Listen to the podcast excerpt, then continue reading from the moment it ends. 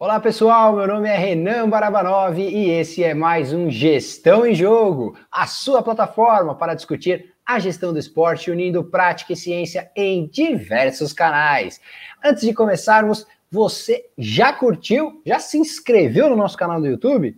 Se você ainda não se inscreveu, não perca tempo. Se inscreve aqui embaixo, ó, nesse botão vermelho, porque você fica por dentro de todas as novidades, todo o conteúdo novo, todos os convidados de diversos temas que nós trazemos com exclusividade para vocês, para falar do mundo da gestão do esporte. Então não perde tempo, se inscreve aqui, compartilha esse conteúdo com seus amigos, com as pessoas que você conhece, que se interessam pelo tema da gestão do esporte. Deixa também seu comentário, a sua sugestão o espaço é seu para você dizer o que você quer ver por aqui. Olá, sejam muito bem-vindos. Eu sou Eduardo Carlassara e o tema do nosso bate-papo de hoje nós vamos falar de um dos segmentos que mais crescem no mundo dos esportes, os esportes eletrônicos, também conhecidos como e-sport. E para nortear o nosso bate-papo de hoje, o convidado é o Bruno Pequeno, ele que é analista de marketing na Um Game. Bruno, seja bem-vindo ao Gestão em Jogo. Ah, olá, Renan. Olá, Eduardo. Muito obrigado pelo convite, pela participação. Olá, pessoal do Gestão em Jogo. Bora lá. Vamos lá, Bruno. Para começar, a gente já vai logo para um ponto bem quente desse debate, né? Que acaba confundindo a cabeça de muita gente. Inclusive, na última semana, o Gestão em Jogo publicou um vídeo sobre o tema, né? No Jogo Rápido, falando exatamente desse, dessa pergunta, dessa dúvida. Afinal, esportes é ou não é esportes? Por que sim ou por que não? Certo, é bom. É, essa é uma daquelas perguntas polêmicas, né? Eu gosto de puxar também é, diferença entre arte, design, etc, etc. Eu acho que esse negócio do esporte, ser um esporte ou não, ele tem um conflito muito grande entre uma, acho que um pessoal, uma galera mais velha e uma galera mais nova, né?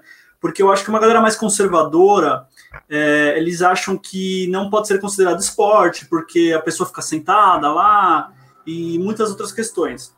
Mas se a gente pegar pelo pé da letra, é, se for no dicionário, o, o que, que é esporte no dicionário? É uma atividade frequente que usa é, uma atividade corporal frequente, né? É, de exercício físico. Ok.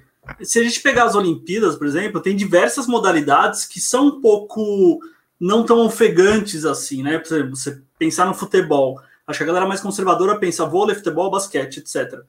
Mas tem o tiro ao alvo, o tiro olímpico, tem o arco e flecha, que são coisas mais. É, você não sai correndo, né? Você tem respiração, você tem é, a cabeça ali, a mente, etc. E se você pegar o esporte eletrônico, você tem jovens aí, tem ou não só jovens, mas o atleta que ele está de frente para o computador, ele, ele demanda reflexo, ele demanda respiração, ele demanda concentração, demanda estratégia, trabalho em equipe, então, partindo pelo pressuposto do que está no dicionário, é, por mais que você movimente suas mãos, é, se for um jogo de teclado e mouse, porque hoje em dia temos jogos como Just Dance, por exemplo, que você usa toda a atividade corporal, né, mediante um medidor, é, um, um scan do ambiente, né, que vê o seu movimento corporal. Então, sim, ele é um esporte, ele pode ser considerado um esporte. Excelente, é, é, aquilo que você falou, é um assunto polêmico mesmo, ainda é muito debatido, inclusive entre acadêmicos e o pessoal do mercado e os praticantes da modalidade. Acho que é bacana essa sua visão, esse seu ponto de vista. Uh, e aí, uma outra questão, Bruno, é em relação à importância de se enquadrar o esporte como uma modalidade esportiva. Quer dizer, qual é a sua visão sobre isso? O que enquadra, a partir do momento que a gente enquadra os esportes dentro de uma modalidade esportiva ou como uma prática esportiva, o que, que os esportes ganham com isso? Tá. É, bom, eu acho que o esporte eletrônico, né? Na verdade, eu vou, eu vou, puxar um pouquinho antes, né? Os jogos eletrônicos em si, vamos pegar pela raiz. Ele teve um começo conturbado ali nos anos 70, no princípio dos jogos eletrônicos, anos 80, que foi mais ou menos o que os as HQs passaram, que as tatuagens passaram, que os piercings passaram, que o rock passou que é uma coisa, sei lá, coisa do capeta, coisa do demônio. Então tinha uma abstenção da sociedade contra isso, contra esse tipo de mídia. Então, durante essa era, houve um pouco de, não necessariamente bullying, mas uma, um menosprezo ou não um valor ideal para jogos eletrônicos. Né? Então, por exemplo, eu vim de um lugar que, quando eu jogava, quando eu era moleque, eu tinha parentes que falavam: vai jogar bola, moleque, né? sai daí, vai jogar uma bola, vai fazer não sei o quê. Então, é, a galera que começou muito antes nos jogos, né, passou por isso, e cada vez que os jogos vão ganhando mercado, por exemplo, quando a indústria dos jogos ultrapassou cinema, né, outras mídias, é, que são bem avaliadas por uma galera mais conservadora, o pessoal começou a mudar um pouco os olhos. Então, assim, foi muito aos poucos que os jogos foram ganhando espaço como mídia. Beleza, ok. É, o esportes é uma ascensão nova que tá, está contida dentro dos jogos eletrônicos. Então, a partir do momento que o esporte eletrônico ganha uma visibilidade como esporte, que te, é um termo conservador, é um termo já muito popular mundialmente, é, os olhos de pessoas mais conservadoras ou que estão longe ou afastadas desse, de, dessa mídia, eles vão ter uma visão é, de importância maior aos jogos eletrônicos. Então, ele se tornar uma modalidade, é, chegar a, a, entrar, virar uh, um, uma modalidade dentro de Olimpíadas, que é como que o Japão está estudando, é uma coisa grandiosa, né? Não só para esportes eletrônicos, mas como para os jogos eletrônicos e a comunidade que o acompanha. E aí, Bruno, uh, você é evidente que a gente já sente uma aproximação maior dos esportes com as modalidades esportivas e com o esporte enquanto fenômeno também, até pela, pela sua fala agora. Uh, e vocês já conseguem é, é, medir ou sentir, na verdade, os efeitos disso em termos de patrocínio, de organização, de financiamento de torneios, de profissionalização de atletas? Quer dizer, essa aproximação dos esportes com o esporte efetivamente também gera frutos do ponto de vista de patrocínio, organização, profissionalização de atletas? Ou você acha que isso aconteceria naturalmente? Eu acho que não, com certeza isso puxa tudo isso. É, considerando o esporte e essa ascensão, ele já, ele já ecoa em todos esses outros conceitos que você levantou, que é a profissionalização de cyberatletas, é, competitividade de universidades, você já tem torneios acadêmicos, Lá nos Estados Unidos já tem umas, no mínimo umas quatro universidades lá que tem bolsas para o cyberatletismo, né? Então ele vai conquistando esses espaços naturalmente, mas óbvio que com a ascensão de mídia, com os espaços que ele está conquistando, isso vai aflorando com, com, muito mais velocidade, né? Ele é um catalisador, essa, essa ascensão, todo esse, esse crescimento que vem vindo, né? Esse fenômeno, como se diz. Eu acho que é isso, é, é muito benéfico e funciona assim como um catalisador.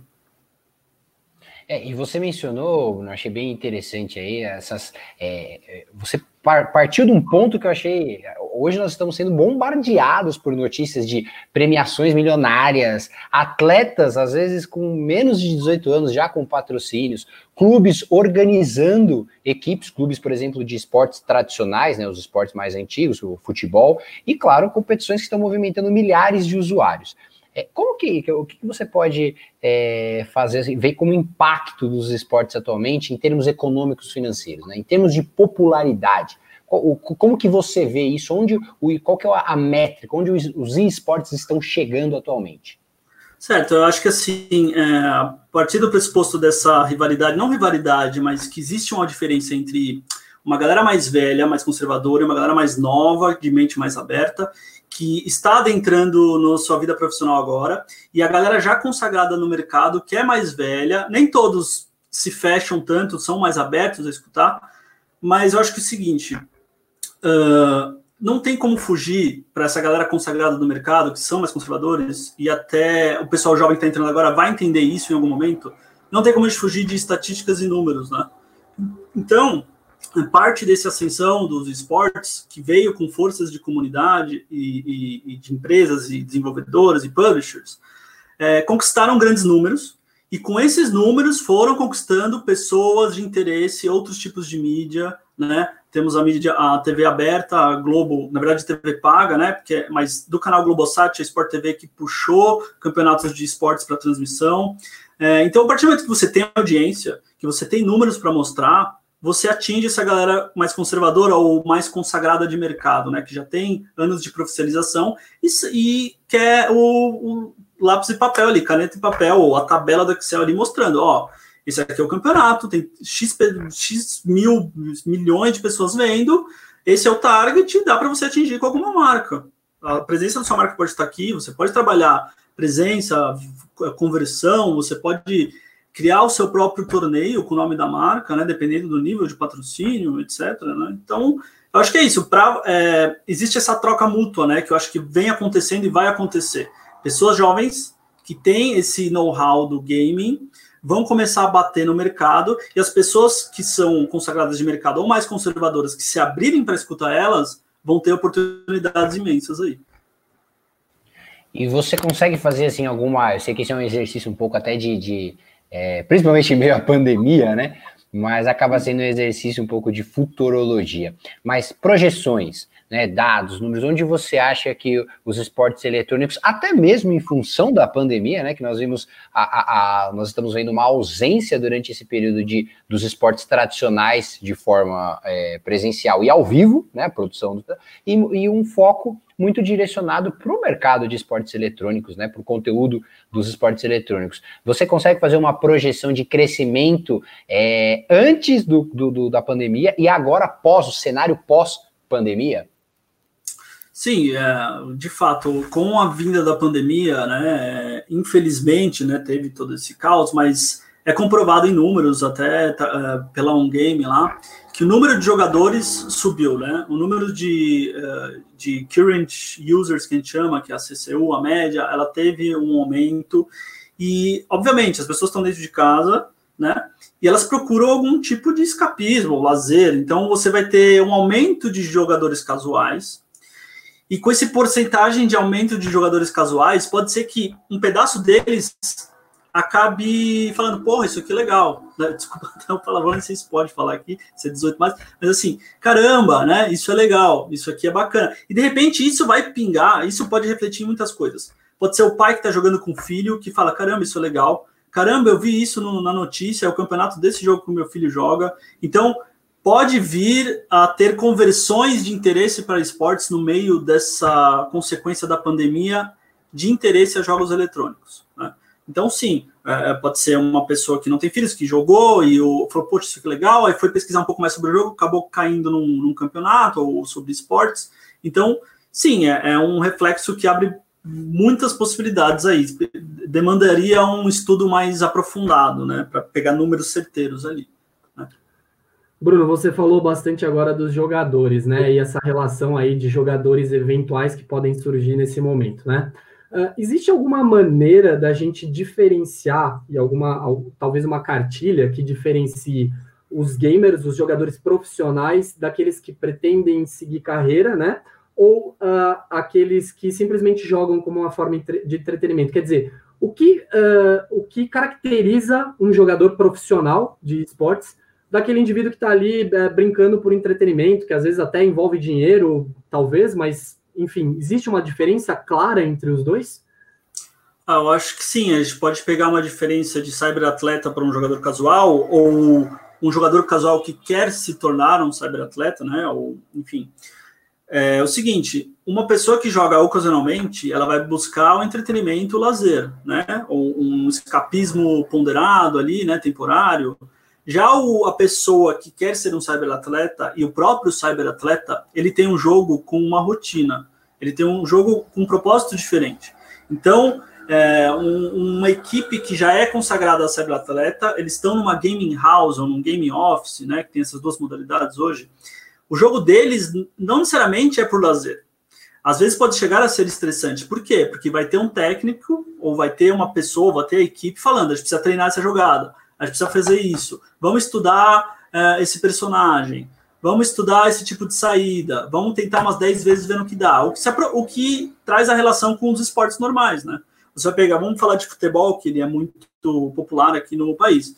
Você tem o treinamento de futebol, né? Você vai ter o cara fazendo deslocamento lateral, treinando só passe durante um tempo, treinando chute a gol, treinando só pênalti, treinando cobrança de falta, cobrança de, de é, escanteio, enfim, você vai ter isso nos jogos também, né? A, a, partir do momento que se torna algo uma meta, né? Meta de, de, de acertos ou uma meta de acertabilidade, né? Você diferencia muito o casual. O casual vai estar jogando rindo com os amigos, ele vai estar entretido numa história, né, num jogo single player, ele vai procurar isso por um tempo e ele não vai ele não vai ficar triste ou feliz se ele perder, ou etc. O número de vezes que ele perdeu, o número de vezes que ele ganhou. Agora, o cyberatleta, ele está batendo a tecla, a tecla, várias vezes. Ele vai cansar de jogar, né? Ele vai ficar numa game house ou no office, quando ele chegar em casa, pode ser que ele jogue ainda por amor ao jogo, mas assim, é uma coisa que cansa. Talvez ele não vai querer ver jogo na frente dele, sabe? Então, é nítido, né? Dá para dá sacar, assim.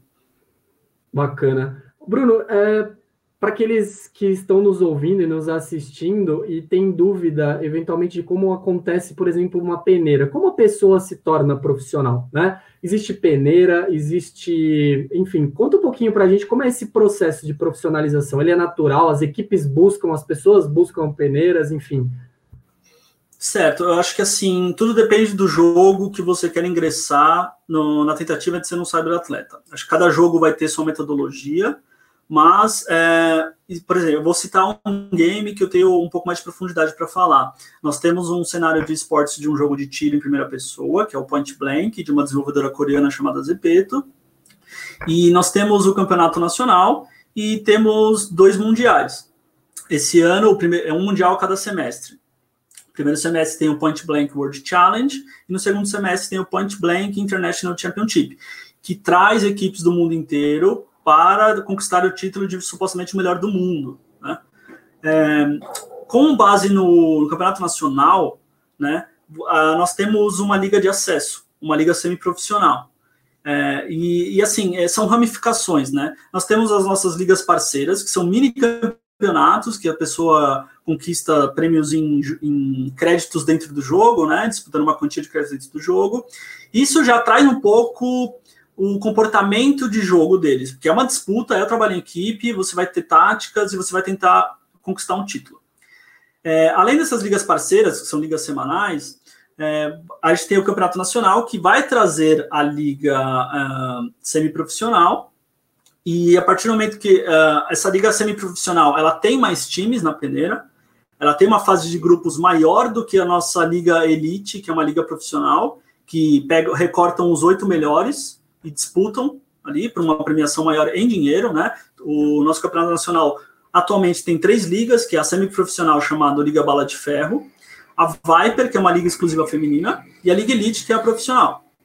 Uh, por exemplo, a Bala de Ferro, que a gente teve no CNPB 13ª temporada nesse primeiro semestre, é, envolveram 32 times, tá? Com fases de grupos extensas, né? Por volta de uns oito grupos ali, e depois chegou na fase de mata-mata, a famosa chave de chaveamento, né?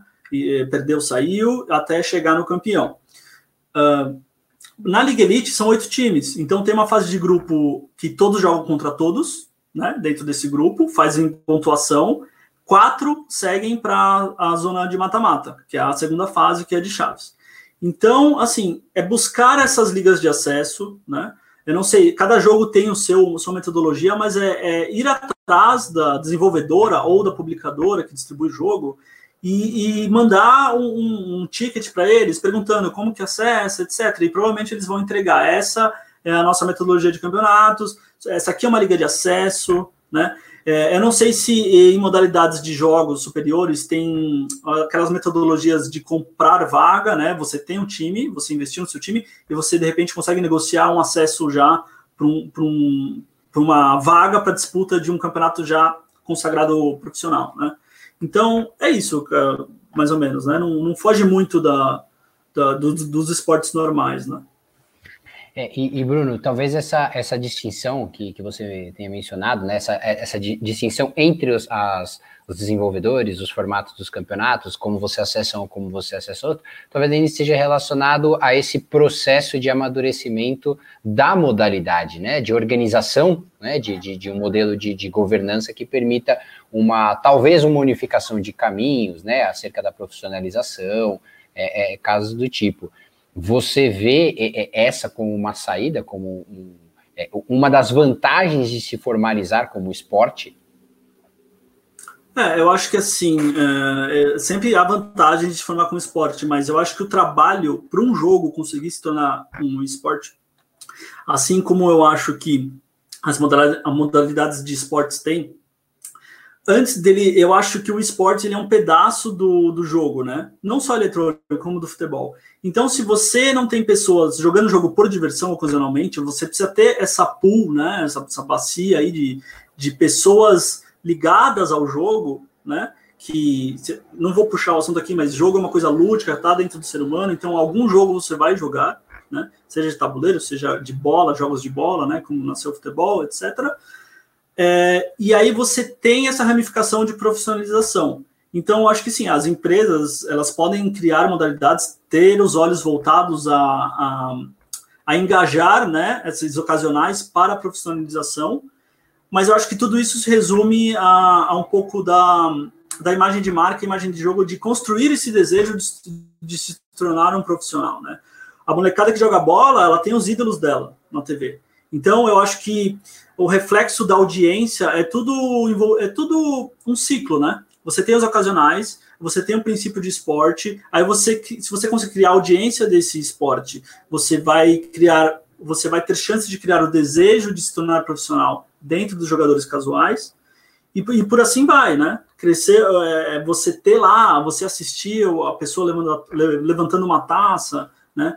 Ou, ou caramba, ou mesmo de, de, ir a um evento presencial de esportes, né? Você vai construindo tudo isso, só que é tudo muito orgânico e tudo muito junto, né?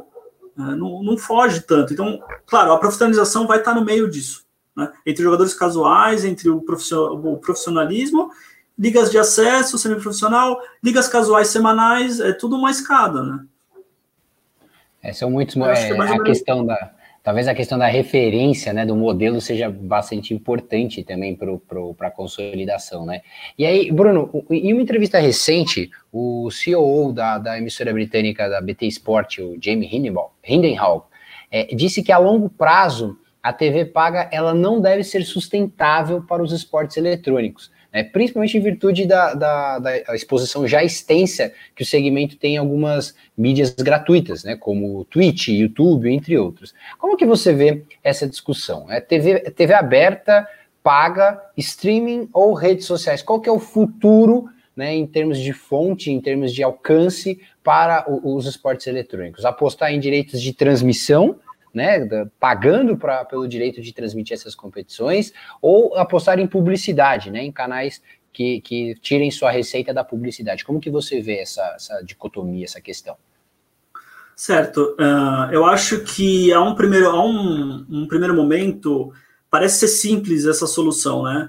É, obviamente que eles têm um público mais jovem engajado nos esportes, entre 16 a 24 anos ou 16 e 30 anos, e eventualmente com a vinda do, da modalidade on demand, tipo Netflix, é, como se fosse o Netflix, etc., que não existe uma grade de horário, né? O que, o que se aproxima da geração jovem, né? Eles não, não, não são tão conservadores a ponto de agenda de uma coisa, grade de horários. Eu, eu às vezes tenho uma, uma jornada de trabalho diferenciada, jovens que trabalham na madrugada, enfim. É, então, os jovens se afastaram da TV naturalmente eu acho, já por um passo, né?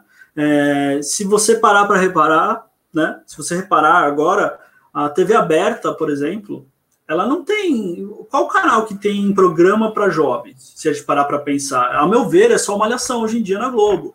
Você não tem mais o passo repassa, você não tem o programa livre, você não tem confissões de adolescentes da cultura. Você tá, não tem hoje em dia, mas que, o que, por que, que não tem? Porque esse público se afastou e não compensa para as TVs fazerem, né? hoje em dia, porque é muito pouco. A galera, sim, tá na internet. Eles estão nos gadgets dele, seja o console, seja o celular, o tablet, o computador. Então, eles estão conectados nesses gadgets e, e eles, a, a, os amigos dele, a comunidade dele também tá lá, né? Então, é, com, com certeza, o foco de audiência são live streams de Twitch, de YouTube, de redes sociais. É, é uma coisa muito nítida. Porém, eu acho que uh, com, para ajudar o crescimento do esportes, né? É, por exemplo, transmissões na, S, na ESPN ou na Sport TV, para uma galera 25, 30 anos, isso é muito mágico, que passou por aquilo que eu falei, né, daquela temporada. Caramba, mano, os jogos chegaram na TV, cadê meu tio que falava para jogar bola aqui, para mostrar para ele, né? Então, assim, existe esse interesse, só que eu acho que em termos de retorno de audiência não é tão grande quanto uma Twitch, quanto um YouTube, devido ao público. Mas exatamente pela ausência, pela uh, talvez o interesse de emissoras de TV aberta ou paga quererem trazer de volta os jovens para a TV, talvez role uma sinergia aí entre o esporte e a TV.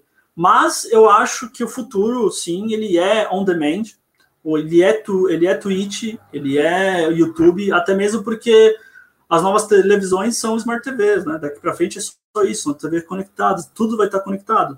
Né? E dentro da TV já vai ter a plataforma Twitch, vai ter a plataforma YouTube, né? do que os canais. Eu acho que é, esse é o momento que as emissoras vão ter que se reinventar. Né? O SBT, ah, pelo que eu entendi, teve queda de audiência no geral, né? Mas hoje em dia o que? Eu acho que só o noticiário que é o de maior audiência, talvez algumas novelas e outras, o entretenimento, né? Mas o noticiário eu acho que é o mais essencial da TV aberta hoje em dia. Né? Eu acho que é um pouco disso. Então, não, não temos programas para jovens na TV aberta, é o que naturalmente já afasta os jovens, né? E talvez preocupe seria um, uma pesquisa aprofundada também.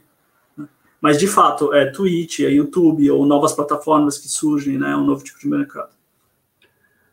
É, certamente é um momento de reinvenção para que a gente, nesse mundo pós-digital aí, consiga, principalmente as, essas televisões, as emissoras, consigam se reinventar e atingir os públicos que antes elas atingiam com facilidade, né, Bruno? É, Bruno, infelizmente o nosso tempo é curto, então a gente vai ter que encerrar por aqui. Eu queria já, de novo, agradecer a sua presença, dizer que foi um enorme prazer recebê-lo recebê aqui e dizer aquilo que eu digo para todos os nossos convidados, que os nossos microfones eh, e o Gestão em Jogo está sempre de portas abertas a vocês para retornarem, para a gente continuar bons papos aqui, sempre com qualidade. Muito obrigado pela sua presença, viu? Certo, bom, eu, eu que agradeço pela oportunidade de falar sobre um assunto que eu adoro e amo falar, né? E também, se alguém quiser conversar, meu nome é Bruno Pequeno, estou por aí, podemos conversar, seja um café, seja uma breja aí, estou sempre aí porque é um assunto que eu gosto. E é um prazer enorme poder participar, assim, de uma plataforma nova aí. É isso aí, muito obrigado, Bruno. E para vocês que espero que tenham aproveitado este conteúdo, tenham curtido este conteúdo, é, fechando aí, dando seguimento, dando sequência numa série de conteúdos acerca de esportes eletrônicos que nós, aqui do Gestão em Jogo, estamos publicando, estamos dando interesse, porque é uma demanda bem interessante. Muitas pessoas, muitos nas redes sociais pedindo, querendo a temática, querendo discutir esportes eletrônicos. Então, nós estamos abrindo nosso microfone e se prepare, porque vem muito mais conteúdo relacionado aos esportes na sequência. Aproveite para você que ainda não curtiu, para curtir as nossas redes sociais e se inscrever no nosso canal aqui embaixo, no nosso canal do YouTube. Deixa seu comentário, deixa sua sugestão, deixa o que, que você quer ver, né? O que, que você quer, é, os convidados que você quer ver conosco aqui no Gestão em Jogo e os temas que te interessam. Afinal, o nosso objetivo dentro do mundo da gestão do esporte é trazer notícias, dados, informações de tudo que rola nesse universo com exclusividade, unindo ciência e prática para vocês. É o Gestão em Jogo. Um grande abraço.